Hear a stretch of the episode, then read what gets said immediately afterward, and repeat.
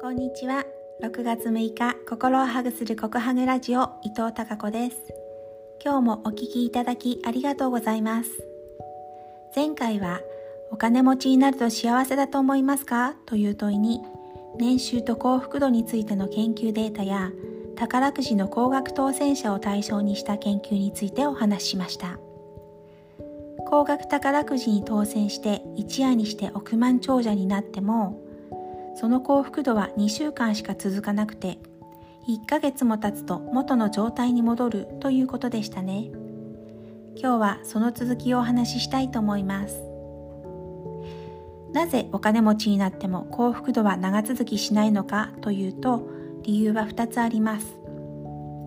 1つ目は人間はその環境や状況に慣れてしまう生き物だということです。私たち人間は生き延びるためにどんなに辛い環境にも適応できる素晴らしい能力を持っています。それは悪いことだけではなく良いことにも同じように適応するんです。すごいですよね。これを心理学では快楽順応と呼んでいます。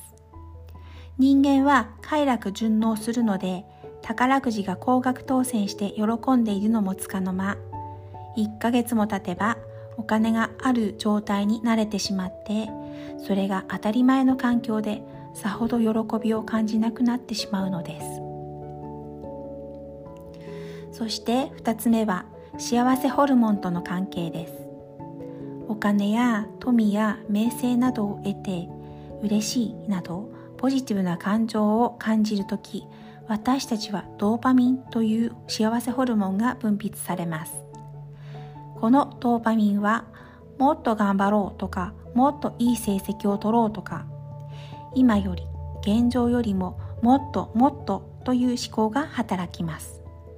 そのことによりやる気やモチベーションにつながって自己成長できるのですがもっともっとが過剰になるとどうなると思いますか？もっと食べたい。もっとお酒が飲みたい。もっとゲームがしたい。という具合に行き過ぎると依存症になってしまうこともあります。高収入になったり高額宝くじに当選しても幸せが長く続かないのはその快楽順応によって環境にすぐ慣れてしまう。そしてさらにもっと稼ぎたい。もっとお金が欲しい。もっともっとの物質。